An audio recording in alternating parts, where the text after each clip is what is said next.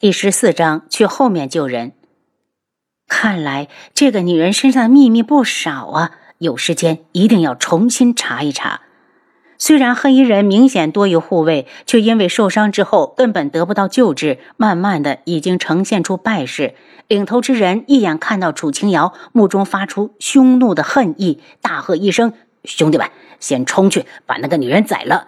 接到命令的黑衣人像疯了一样，不停地向里面攻来。想要突破护卫的防卫线杀楚清瑶，因为这个女人的存在已经打乱了他们的计划，妨碍了任务的执行。七杀，你去保护她。轩辕志看了一眼守在一旁的七杀，是七杀身形一动，稳稳地落到楚清瑶的身侧，长剑一挥，隔着护卫击杀了一名黑衣人。黑衣人现在已经是强弩之末，试了几次都冲不破护卫的防护，便起了退意。首领扫了一眼战圈，他带来的人已经死伤大半，愤恨的大叫一声：“撤！大家快撤！”说完，第一个逃了。护卫刚要去追，轩辕志的声音传来：“不要追了，原地戒备。”再过不久，天就要亮了。见楚清瑶一直在救治伤员，一些受伤的护卫自发的向他走来，排成队等着；那些没有受伤的，则负责清理战场。楚清瑶处理伤口的手法相当的熟练，护卫们早就把他当成了大夫。有人开始窃窃私语：“嘿，好在王爷有先见之明，带了随行的大夫。是啊，有大夫在，保存了我们的战斗力，要不然今晚我们未必能赢。”七杀回到马车旁，将护卫统计出来的伤残人数报上来。王爷，二百人里一共有伤员一百一十人，重伤十五人，死五人。已经翻看过对方留下来的尸体，身上一点标志也没有。轩辕志阴晴不定地看着前方，才刚刚离开京城几天，就迫不及待地想要置我于死地了吗？嘴角带着不屑，就怕你没那个本事。放把火烧了，等处理好伤员之后，马上动身。天亮之后，让人看到会惊动官府，他不想太麻烦。看着不远处冲天的火光，楚清瑶包扎的手一顿，随即释然。这是最好的处理方式。当他把伤员全部处理完，东方已经泛白。王妃辛苦了。将手洗干净后，七杀替他拿着药箱。楚清瑶微微一顿，七杀这是接受他了吗？足足忙了两个时辰，楚清瑶已经没有力气说话，略一点头，便向马车走去。他直接钻进车里。护卫们才反应过来，天哪！这个女子竟然是王妃！没想到王妃这么能干。楚清瑶一回到车上，就连喝了两大杯水，真是累死了。好久没这样连续工作过，她无力地靠到车厢上，只想好好的睡一觉。楚清瑶，你真的是楚相的女儿？轩辕志打量着她，这个女人身上有太多的秘密，他留在她的身边也不知道是好还是坏。楚清瑶一惊，却连眼睛都没睁开。要是王爷能给我查出另外的身份，那我就自由了。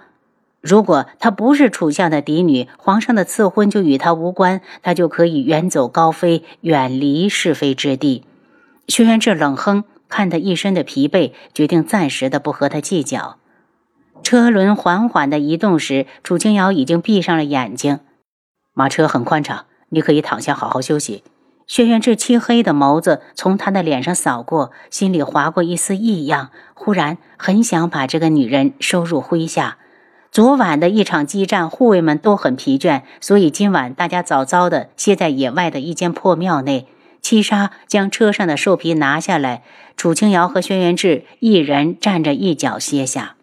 半夜里，外面又响起了厮杀声。楚清瑶一个机灵，从梦中醒过来，又来，还让不让人活？庙里的灯火一直没熄，他抬头就看到轩辕志深沉的脸，他从他的眼中看到了冰冷的杀意。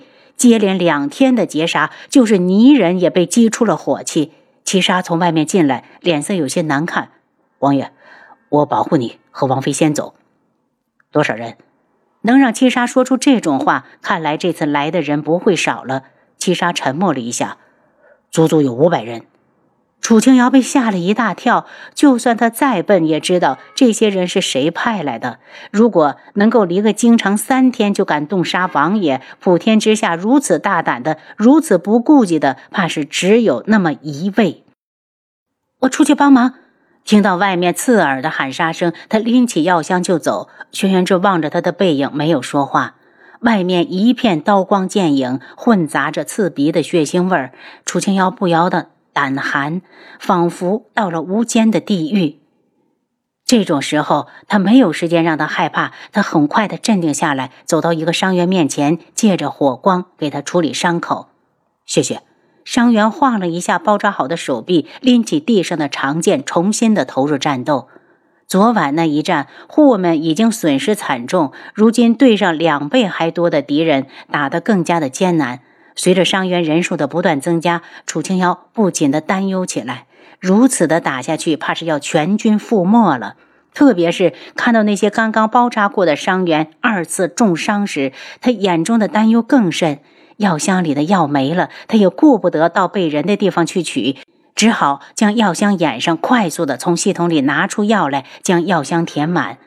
忽然一声惨叫，挡在他前方的护卫被人一刀砍倒，快闪开！正被他包扎的伤员一跃而起，一把将他推开。